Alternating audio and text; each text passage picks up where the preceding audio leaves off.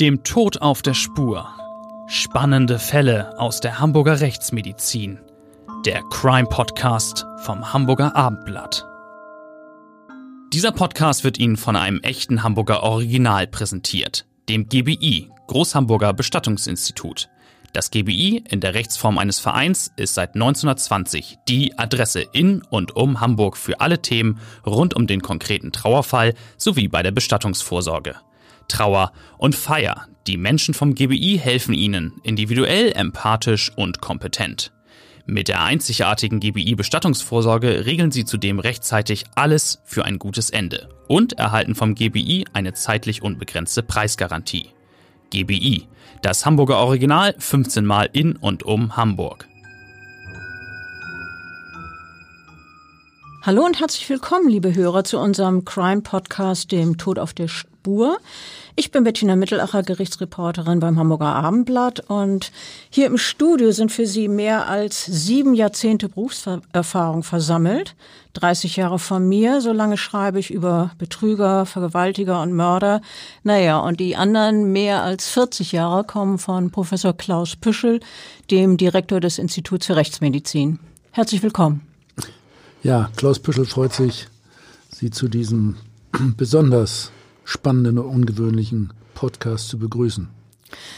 Wir wollen heute über den Flug einer Cessna reden, der für fünf Menschen tödlich endete.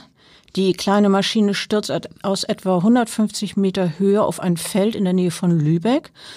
Es ist ein Drama, dass niemand der Insassen der Cessna überlebt. Aber dieser Flugzeugabsturz ist kein Unglück, wie es zunächst scheint, sondern ein kalt geplanter Mord an mehreren Menschen. Sieht man das Flugzeug als Tatwerkzeug und den Geschehensablauf im Cockpit, so begeht ein Familienvater eines der spektakulärsten Verbrechen in Deutschland der Nachkriegszeit. Der Mann hat gezielt seine gesamte Familie mit in den Tod genommen, sowie einen Piloten, den er als zufälliges Opfer mit in Kauf genommen hat. Und das ohne Bedenken und ohne Mitleid. Ja, am Himmel scheint die Freiheit unendlich und äh, andererseits ist der Tod am Universum besonders nah. Der 44-Jährige hat damals seinen Abgang sozusagen todsicher geplant. Wenn ein Flugzeug abstürzt, vermuten Außenstehende eher ein Unfall geschehen als einen Suizid.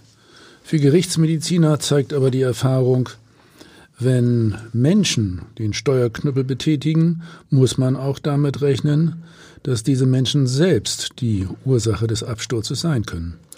Okay, das leuchtet ein. Menschen als Unfallursache, das kennen wir ja vor allem aus dem Straßenverkehr, entweder bei Alkohol- oder Drogeneinfluss oder bei Krankheit.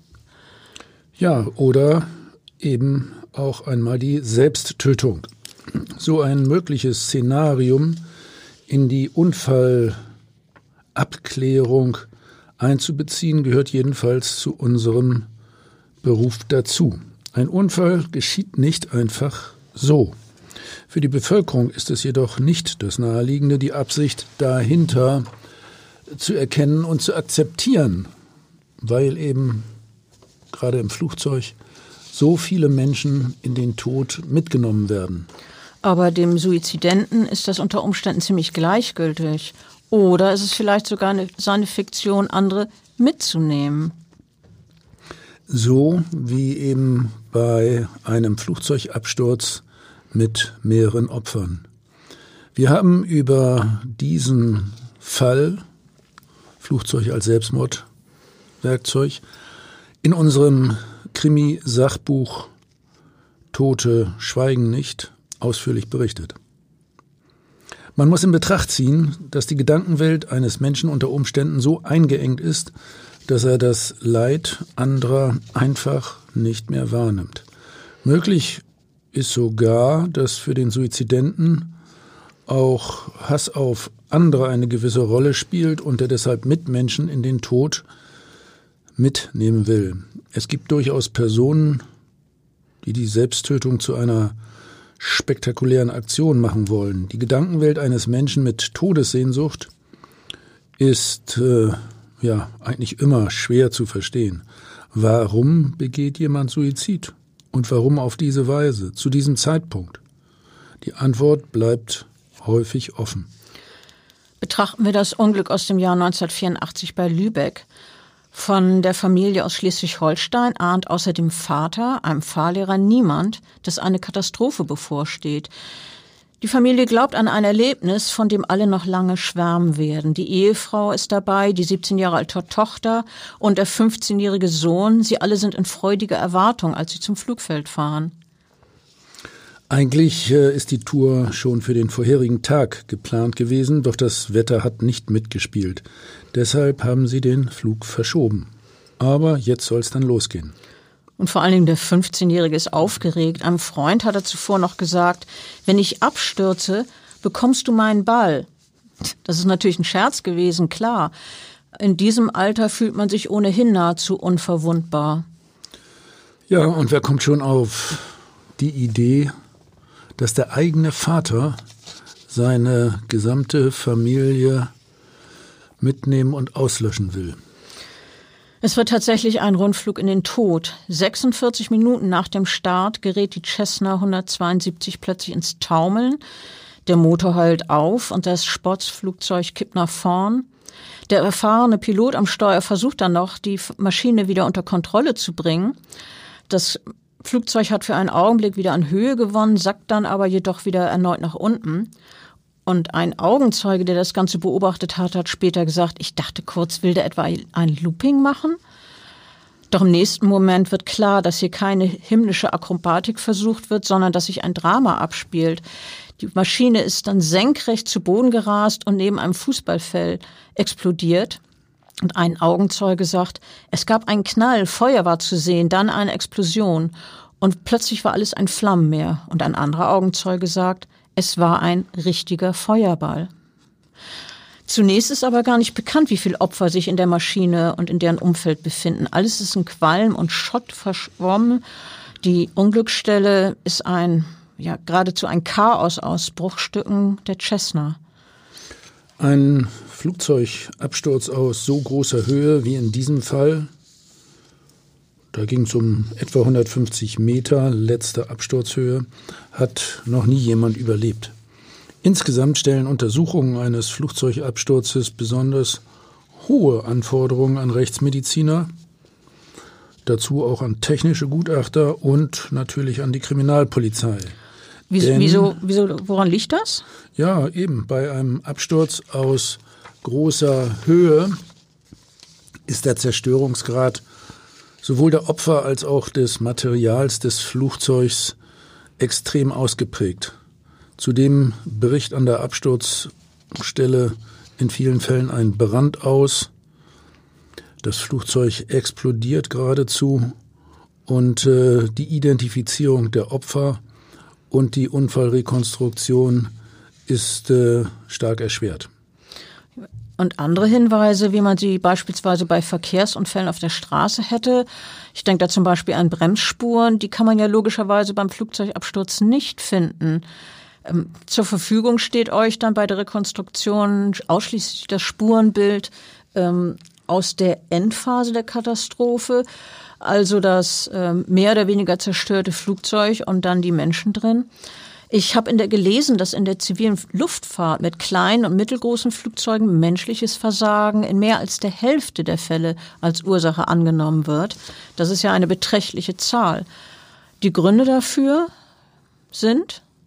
Ja, ich denke mangelnde Erfahrung, Trainingsdefizit, psychische oder intellektuelle Überforderung auch mit dadurch bedingten Fehlentscheidungen.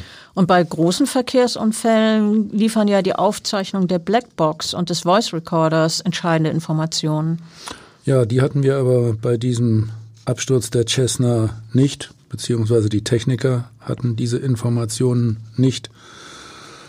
Und äh, in einer solchen Situation, bei der ja die Leichen dann noch vergleichsweise gut erhalten sind, äh, kommt neben der technischen Untersuchung der Trümmer vor allen Dingen auch ähm, die äh, Begutachtung der Cockpit-Besatzung ja, zur Diskussion ins Gespräch. Das ist wichtig zur technischen Rekonstruktion. Ganz besonders gilt das natürlich für den Piloten. Äh, die Untersuchung der Leichen bei Abstürzen aus großer Höhe ist äh, manchmal mit dem Zusammensetzen eines äh, recht kleinteiligen Puzzles zu vergleichen.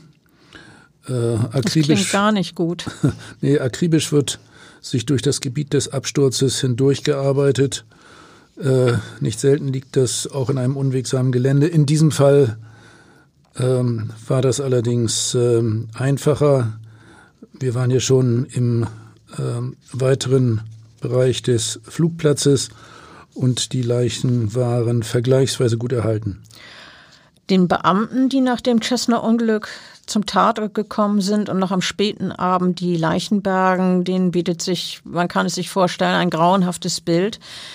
Die völlig ausgebrannte Maschine liegt auf dem Rücken. Unter der hinteren Sitzbank sind zwei verbrannte menschliche Körper zu sehen.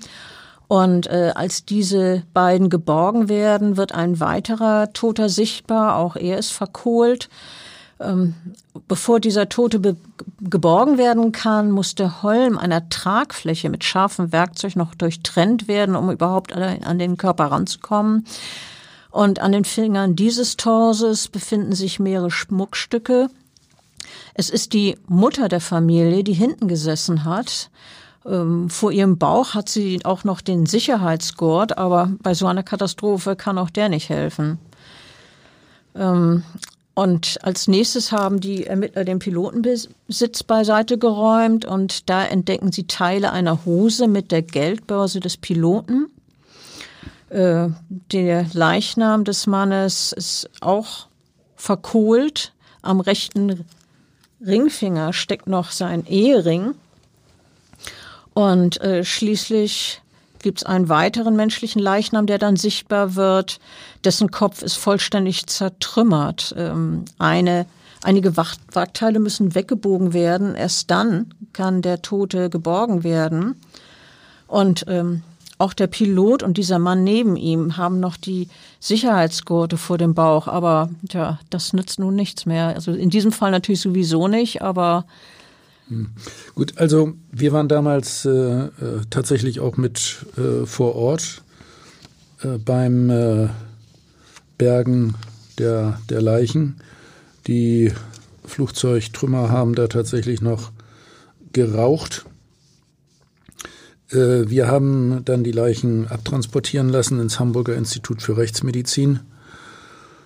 Weil Gründe für einen Absturz häufig beim äh, Flugzeugführer liegen, wurde äh, der Schwerpunkt der Ermittlungen auch auf die Obduktion der Leiche des Piloten gelegt. Allerdings, das haben dann auch die späteren Untersuchungen ergeben, Alkohol, Drogen oder Kohlenmonoxid waren äh, beim Piloten nicht nachweisbar, übrigens auch bei keinem der anderen Toten. Wieso Kohlenmonoxid? Wieso habt ihr darauf untersucht? Ja, da gibt es verschiedene Gründe. Das eine ist der Brand, der nach dem Absturz der Maschine entsteht. Die Frage ist aber tatsächlich auch immer, wie weit es schon vor dem Absturz eventuell dazu gekommen ist, dass äh, eventuell Rauchgase eingeatmet wurden. Ja, der, der weitere Verdacht ist äh, der Flugzeugführer könnte plötzlich bewusstlos geworden sein oder vielleicht auch durch äh, Krankheit in einen krampfartigen Zustand geraten sein. Denk an die plötzlichen Auslenkbewegungen des Flugzeugs, das ja dann abgestürzt ist wie ein Stein beinahe. Erschwert wurde die Untersuchung dadurch, dass gerade die beiden Toten vorne in der Maschine besonders stark durch die Folgen des Brandes betroffen waren. Das war also der Pilot und dieser Familienvater. Ähm, ja, der, äh, wie, wie war denn das? Wie war denn das mit dem Brustkorb des Piloten? Wie, wie stellte sich die Leiche dieses Mannes für euch dar? Äh, ja, also zum einen haben alle äh, Toten natürlich äh, sehr viele äh, Verletzungen äh, gehabt. So furchtbar, dass die meisten für sich alleine schon tödlich gewesen wären. Und ähm, bei dem Familienvater, der vorn rechts gesessen hat, war der Kopf vollständig zertrümmert, Teile der Beine ebenso. Und äh, deshalb konnten wir auch weder seine genaue Größe noch das Gewicht an diesem Torso ermitteln. Der wird auf 170 bis 180 Zentimeter geschätzt. Das Restgewicht beträgt knapp 70 Kilo. Die Halswirbelsäule ist falsch beweglich, so wie, wie wir das sagen. Falsch beweglich, also mindestens ein Bruch, vermutlich mehrere. Ja, genau. Äh, also die Wirbelsäule war äh, mehrfach gebrochen. Auch die Rippen und etliche weitere Knochen äh, weisen mehrere Frakturen auf. Ähnliche Befunde gibt es auch bei der Ehefrau und den beiden Kindern, die ja weiter hinten gesessen haben? Ähm, es wird ja nicht nur Knochenverletzungen gegeben haben. Ich stelle mir vor, dass auch die Organe geschädigt sind bei den Opfern dieses Absturzes. Wie nennt man das? Stauchungsverletzungen? Gibt es Risse? Ohne, dass du jetzt vielleicht zu sehr ins Detail gehst, aber vielleicht kannst du kurz erzählen, was man da in etwa erwarten würde. Ja, da gibt es äh, Zerreißung äh, des Gewebes, sowohl der Weichteile, Muskeln, äh, Zerreißung, Zertrümmerung innerer Organe, die sind also tatsächlich äh, teilweise in äh, äh viele Einzelteile äh, zerlegt. Die, die Leber besteht also aus mehreren Gewebsklumpen, also insgesamt schon eine äh, sehr ja, gewöhnungsbedürftige, harte Situation auch für einen Rechtsmediziner, der äh, sowas ja öfter einmal sieht. Man nennt das Ganze natürlich auch äh, oder vor allem auch Polytraumatisierung, also Vielfachverletzung, die bei diesem Sturz aus großer Höhe geradezu extrem ist. Und äh, dann habt ihr den Piloten natürlich besonders gründlich untersucht. Ja, darum äh, ging es äh, äh, ganz äh, besonders. Der Pilot ist da natürlich die Hauptperson. Und bei ihm haben wir eine hochgradige Zerstörung praktisch in allen Körperabschnitten, so wie zum Teil auch äh, Verkohlungen festgestellt. Die Flugzeugteile haben da ja noch äh, längere Zeit gebrannt an der Absturzstelle. Gesichts- und Hirnschädel des Mannes sind vollständig zertrümmert. Ebenso sind mehrere Organe weitgehend zerstört. Also so wie du es vorhin geschildert hast, dass man es auch erwarten würde bei einem Flugzeugabsturz. Ja, genau. Und äh, speziell das Herz weist schwerste Verletzungen auf. Immerhin konnten wir bei dem Piloten eine, eine fortgeschrittene allgemeine Schlagaderverkalkung äh, nachweisen, also eine Arteriosklerose. Und äh, an der linken Herzkranzschlagader an ganz typischer Stelle eine erhebliche Einengung. Möglich schien uns zu diesem Zeitpunkt sogar ein Herzinfarkt. Das konntet ihr alles äh, noch erkennen. Ich finde das wirklich erstaunlich, was, was man da also noch alles erfahren kann, in Erfahrung bringen kann. Und wenn es jetzt ein Herzinfarkt gewesen sein sollte, gewesen wäre, dagegen ist ja wohl auch jemand mit 30 Jahren Berufserfahrung am Himmel und tausenden Flugstunden, wie es dieser 52-jährige Pilot nachweisen konnte, absolut machtlos. Ja, dagegen schützen tatsächlich nur rechtzeitige, sehr, sehr, sehr gründliche medizinische Untersuchungen, äh, die bei Piloten äh, ja eben besondere Sorgfalt ähm, erfordern. Äh, andererseits muss man ehrlich gesagt sagen, dass auch äh, sportmedizinische Checks äh, manchmal nur begrenzte Informationen liefern und äh, keineswegs eine Gesundheitsgarantie darstellen, um das mal deutlich zu sagen. Ich habe tatsächlich schon Fälle erlebt, selbst obduziert, bei denen jemand aus der Praxis des Sportmediziners herauskommt, wo er gerade eine leistungsdiagnostische Untersuchung gemacht hat und dann sozusagen vor der Tür des Arztes tot zusammenbricht. Das klingt ja nicht gerade beruhigend, aber kommen wir zurück zu unserem Fall. Der wahre Geschehensablauf, der sich wenig später herauskristallisiert hat, der gleicht doch eher dem Stoff für einen Psychothriller. Denn äh, während die Familie noch von dem fantastischen Ausblick geschwärmt hat, hat der Mann auf dem Platz neben dem Piloten, der Familienvater, einen lang gehegten, ja, mörderischen Plan umgesetzt. Er zückt ein Messer, holt aus und rammt die Waffe dem Flugzeugführer in die Brust. Der Pilot ist jetzt schwer verletzt, verliert die Kontrolle über die Cessna und verreißt das Steuer. Ähm, das Flugzeug beginnt zu taumeln und stürzt in die Tiefe und zerschellt. Dass das Ganze bekannt wurde, wie es dazu gekommen ist, zu diesem Absturz, dazu hat der Familienvater selber beigetragen. Äh, er hat ähm, wissen lassen, was dieser Absturz tatsächlich war, nämlich ein perfider, kalt geplanter Suizid zusammen mit der Tötung vierer weiterer Menschen. Denn der 44-Jährige hat seine mörderische Absicht auf einer Tonbandkassette verkündet und diese seinem Bruder zugeschickt. Wenn ihr dieses Band hört, sind wir bereits bei Oma, sagt die ruhige Stimme des Familienvaters von diesem Tonband. Ähm, die Großmutter, muss man dazu wissen, ist äh, ein Monat zuvor gestorben. Ja, ich äh, erinnere mich noch gut an die ja, erstaunlich, geradezu sachlich und leidenschaftslos vorgetragene Botschaft aus dem Jenseits. Also du hast dir das auch selber angehört, dieses Band. Ja, damals war es noch ein Band, äh, heutzutage würde man das wahrscheinlich irgendwo im Internet präsentieren. Äh, also da war eine sehr ruhige Stimme auf dem Band zu hören. Detailliert hat der Mann seine Überlegungen geschildert, wie die Familie wohl am besten aus dem Leben scheiden könnte. Im Auto mit Vollgas gegen einen Brückenpfeiler zu fahren, das hat er zunächst erwogen. Ein Autounfall erschien ihm aber nicht sicher genug, um wirklich alle umzubringen. Ja, ich kann mir denken, warum, weil äh, der Mann ist ja Fahr immerhin Fahrlehrer, also sehr versiert und hat wahrscheinlich befürchtet, dass ein Crash mit dem Auto die Gefahr berge, dass womöglich einer diesen Unfall überlebt und womöglich dann auch schwer verletzt und gelähmt. Das wird der Familienvater nicht gewollt haben.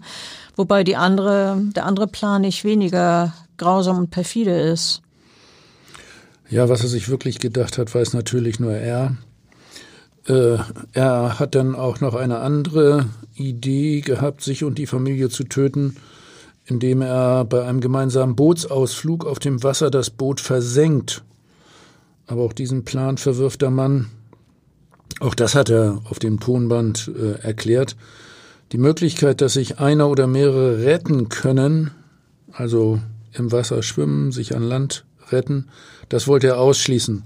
Also wählte er mit dem Flugzeugabsturz eine in jeder Hinsicht sichere Todesart und auf dem Tonband schildert er im Detail, wie er dies mit einer Messerattacke auf den Piloten und dem dann folgenden Flugzeugabsturz äh, arrangieren will. Äh, wirklich gruselig. Womöglich hat den Mann ja auch sein Arbeitsplatz zu diesem Mordplan inspiriert, denn das Übungsgelände der Fahrschule, für die er arbeitet, liegt direkt neben dem Flughafen. Der Leiter der Ermittlungen, ein Oberstaatsanwalt, hat wenig später vor Journalisten gesagt, wir gehen von einem vierfachen Mord aus. Das lag ja dann auch ähm, auf der Hand. Zuvor ist wegen des Hinweises auf dem Tonband erneut an der Absturzstelle gezielt gesucht worden. Und äh, tatsächlich sind die Beamten fündig geworden. Sie haben nämlich im Brandschutz der, im Brandschutz, Brandschutt nochmal, der Cessna ein äh, Bundeswehrkampfmesser gefunden, 26 Zentimeter lang. Und an der Klinge sind deutliche Blutspuren zu erkennen. Das kann man auch, äh, wenn sowas, so ein Messer im Brandschutt liegt, das findet man auch noch eindeutig, die Blutspuren, das kann man eindeutig abgrenzen. Naja, in dem Fall war das so, dass dieses Messer äh, nicht äh, tatsächlich dem äh, Feuer direkt längere Zeit ausgesetzt war. Äh, das lag so etwas am Rande und äh, deswegen äh, konnte man tatsächlich die, die Blutspuren äh, auch noch äh, sogar mit bloßem Auge sehen. Dann gibt es ja noch einen weiteren Hinweis durch eure Sektionsbefunde gegeben, äh, dass das Flugzeugunglück tatsächlich durch eine Messerattacke ausgelöst worden ist. Ja, nachdem wir äh, einen Anruf durch die Kripo Lübeck äh, erhalten hatten, dass nämlich das Tonband aufgetaucht ist, haben wir den Leichnam des Piloten einer besonders äh, gründlichen äh, zum Teil sogar mit der Lupe durchgeführten Inspektion unterzogen. Wir konnten diesen Tathergang mit dem unverhofften Angriff äh, dann in der Tat rekonstruieren, weil wir in der Brust des Piloten, nachdem wir sie von geschmolzenen und verkohlten Metallteilen und Kleidungsresten gesäubert hatten, eine ganz typische Verletzung feststellten, wie sie eben durch einen Messerstich entsteht. Ein tödlicher Stich? Hm, nicht unbedingt. Das Herz war jedenfalls nicht direkt durch die Schneide eines Messers verletzt worden. Das haben wir bei der äh, Obduktion noch äh, feststellen können. Aber an der Vorderseite äh, des rechten Brustkorbs fanden wir eben diese klaffende und beim Aneinanderlegen der Wundränder annähernd schlitzförmige Wunde. Sie war insgesamt äh, zwei Zentimeter lang und schräg gestellt. Konnte man denn ganz klar feststellen, ob das von einem Messerstich war oder hätte es äh, auch eine andere Ursache haben können? Naja, unter Berücksichtigung der Vorgeschichte haben wir uns dann schon festgelegt, aber eigentlich äh, war die Befundlage so ohne weiteres nicht eindeutig. Mm, aber auch eine Inspektion der Kleidungsreste ergab, in der grobmaschigen blauen Strickjacke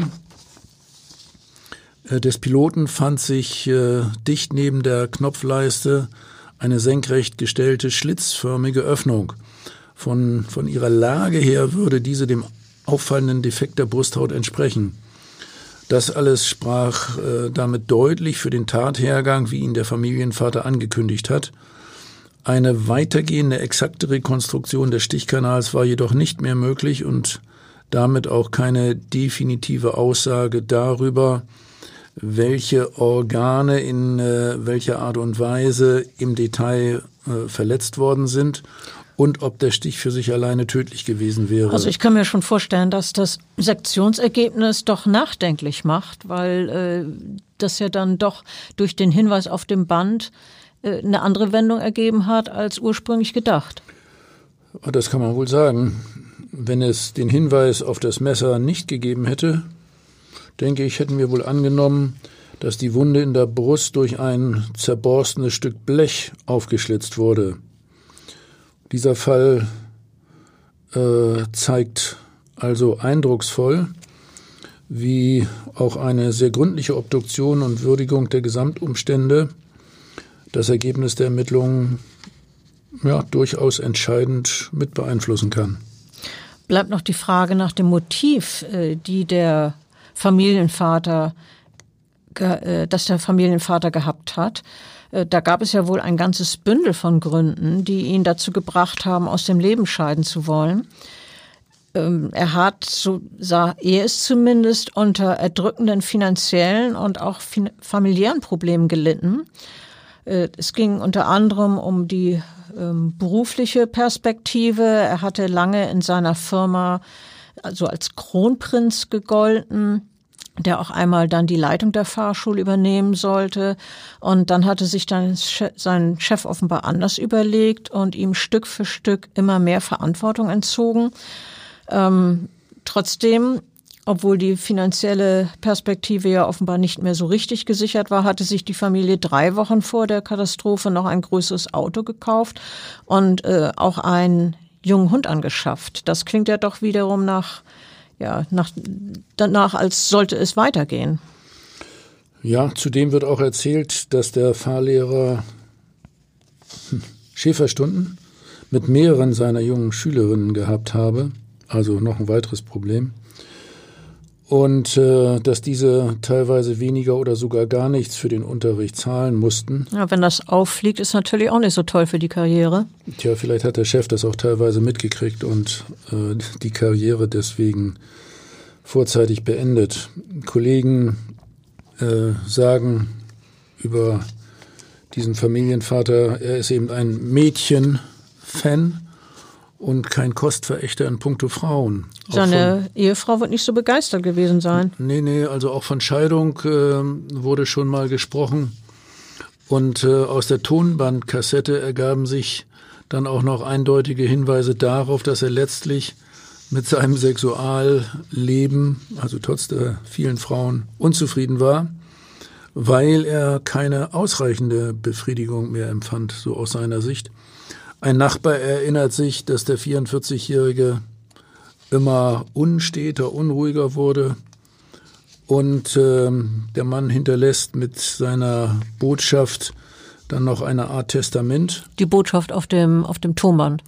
Ja, ja, er verfügt äh, äh, in dieser Botschaft, dass das Haus der Familie verkauft werden soll. Der Bruder soll den Wagen bekommen und der junge Hund zurück zum Züchter gegeben werden. Das verlangt der Familienvater.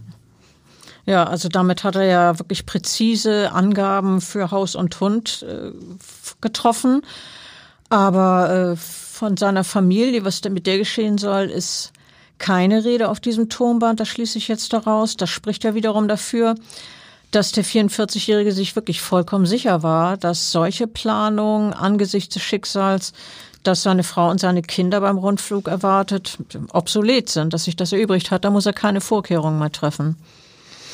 Ja, die Mitnahme seiner beiden Kinder im Teenageralter und seiner Ehefrau mit diesem Flugzeugabsturz äh, zeigt die äh, Charakteristika eines ziemlich perfekten erweiterten Suizids. Ja, die hatten ja wirklich keine Chance zu entkommen. Ich mache mir aber auch Gedanken über den Piloten. Äh, ihm gegenüber hat dieser lebensmüde Familienvater offensichtlich völlige Gleichgültigkeit empfunden. Äh, er hat keinen Gedanken offenbar darauf verschwendet, dass dieser 52-Jährige selber Familie hat und ja, vermutlich auch Pläne und Träume und dass er doch bestimmt auch am Leben hängt. Ähm, der Pilot hat zu seiner Frau immer wieder gesagt, ich will heil zu dir zurückkommen, also bringe ich auch meine Passagiere heil nach Hause.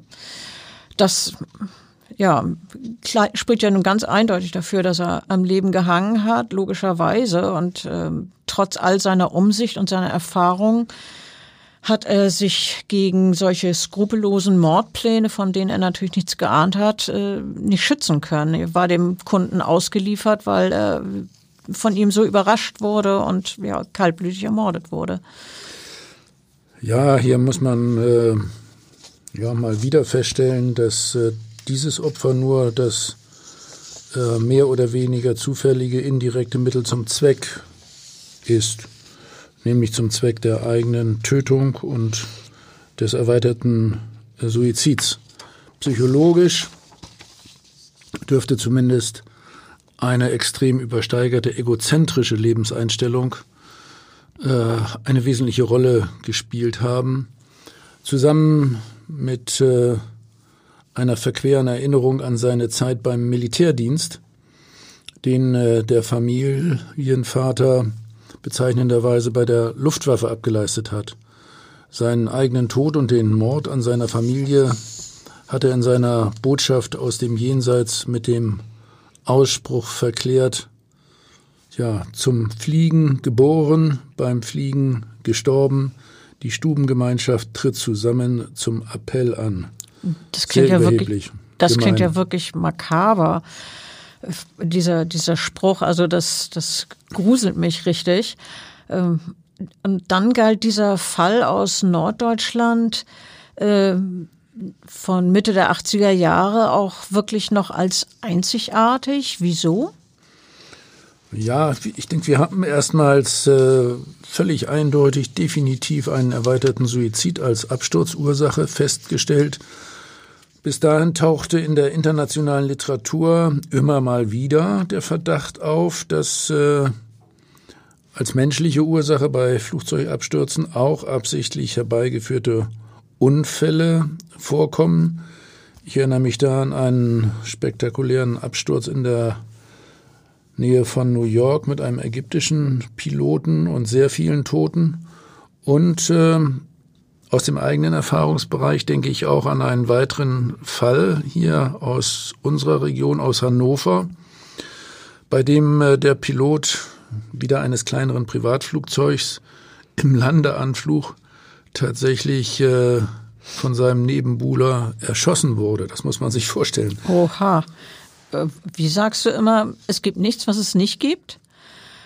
Aber es ist ja auch schon eine irre Vorstellung, dass bei Abstürzen im Cockpit Suizide und Tötungsdelikte ablaufen. Eigentlich stellt man sich ja vor, dass das so ein, ja, ein Hochsicherheitsbereich ist. Denn wenn man überlegt, welche Sicherheitskontrollen man bei einem Linienflug durchlaufen muss. Ja, meist spielen bei der Unfallursache menschliches Versagen, so heißt das dann ja immer, äh, Beeinträchtigung des Flugzeugführers selbst schon eine Rolle. Äh, es ist gar nicht so selten der Missbrauch von Alkohol oder Drogen. Das untersuchen wir bei jedem Flugsto äh, Flugzeugabsturz ganz gezielt. Und äh, wie gefährlich ein derartiger Missbrauch, Missbrauch am Steuerruder sein kann, zeigt zum Beispiel der Absturz eines Rettungshubschraubers in Hamburg im März 2002. Dabei sind alle fünf Besatzungsmitglieder ums Leben gekommen, darunter auch ein Notarzt. Ja, daran erinnere ich mich gut. Das war doch während eines Rettungseinsatzes. Ähm, das Team im Hubschrauber war zu Weg auf, auf dem Weg zu einem Verkehrsunfall. Und äh, da hatte der Hubschrauber plötzlich auffällige Flugbewegungen gemacht. Das haben die Augenzeugen zumindest damals berichtet. Und dann ist er steil in eine Hamburger Kleingartensiedlung abgestürzt. War nicht der Pilot und ein weiteres Besatzungsmitglied dieses Hubschraubers betrunken? Ja, ja, das war damals der Pilot und äh, zusätzlich auch der Bordmechaniker. Bei dem Flugzeugführer äh, wird bei der rechtsmedizinischen Untersuchung immerhin ein Blutalkoholwert von 1,5 Promille festgestellt. Sein Kollege hat 1,2 Promille. Und äh, es gilt natürlich 0,0. Klar, im Flugverkehr ist das ganz eindeutig. Äh, Alkohol ist äh, ein absolutes No-Go. Also beide Werte liegen weit über der Grenze der absoluten Fahr- und Flugunsicherheit. Ein äh, technischer Fehlgriff des betrunkenen Piloten hat dann ein riskantes Flugmanöver des Hubschraubers ausgelöst, der in dieses ähm, grässliche Unglück mündet. Ja, zuletzt müssen wir natürlich auch noch über die furchtbare Katastrophe in den Alpen sprechen. März, März 2015. Ähm, ich erinnere mich noch an die Bilder aus den Nachrichten, als der Airbus in ein Bergmassiv gerast war. Äh, alles sah pulverisiert aus, äh, was von diesem Flugzeug noch übrig geblieben ist. Man konnte eigentlich gar nicht mehr Einzelteile ausmachen, in kleinste Teile zerlegt, zermahlen, beinahe zu Staub. Äh, nur, es gab nur noch einzelne trostlose Überreste, die aus dem Trümmerfeld herausgeragt sind. 800 Stundenkilometer schnell war der Airbus gewesen, als er gegen den Fels gerast ist. Kein Wunder, dass der Airbus vollkommen zerstört wurde und ja, alle 150 Menschen an Bord bei diesem Unglück gestorben sind. Die Katastrophe hat ja wirklich damals die Welt erschüttert, vor allem als bekannt wurde, dass es kein Unfall war. Ja, kaum zu glauben, der Pilot hat die Maschine mit voller Absicht und äh, blanker Berechnung in die Berge gesteuert, um Selbstmord zu begehen. Also ähnlich wie bei unserem Cessna-Absturz, über den wir gesprochen haben. In diesem Fall sind es 149 weitere Tote, unschuldige Menschen, die zur falschen Zeit am falschen Ort gewesen sind und von ihm, von dem Piloten mit in den Tod gerissen wurden. Ähm, sie sind für ihn offenbar keinen weiteren Gedanken wert. Er ist durch diese Tat tatsächlich zum Massenmörder geworden. Äh ja, wirklich. Ich habe mir übrigens äh, schildern lassen, wie äh, die einzelnen Leichenteile in diesem Fall beschaffen waren. Darüber müssen wir hier aber nicht im Einzelnen diskutieren. Die äh, Toten waren also wirklich in kleinste Teile äh, zerlegt. Das Unglück hätte möglicherweise verhindert werden können. Denn äh, aus dem Abschlussbereich der zuständigen französischen Luftfahrtbehörde geht eindeutig hervor, dass bei dem 27-Jährigen eine mögliche Psychose schon früher diagnostiziert worden ist. Erinnern wir uns nochmal, er war ja der Co-Pilot, den äh, Piloten selbst hatte er damals aus der äh, Führerkanzel ausgesperrt. Ja, der hatte noch versucht, da reinzukommen und hat da immer gegen die Tür gehämmert, ne? Ja, das hat ihn aber äh, kein bisschen gerührt. Er hat dann seelenruhig das Flugzeug selber äh, gesteuert gegen das Bergmassiv. Der zuständige äh, Mediziner, der ihn vorher einmal untersucht hatte, hatte wegen der äh, diagnostizierten Psychose eine Einweisung in eine psychiatrische Klinik empfohlen. Zudem hatte sich der Pilot seit längerem auch noch bei weiteren Ärzten wegen Depressionen behandeln und Medikamente verschreiben lassen. Sein Arbeitgeber hat er allerdings nicht informiert.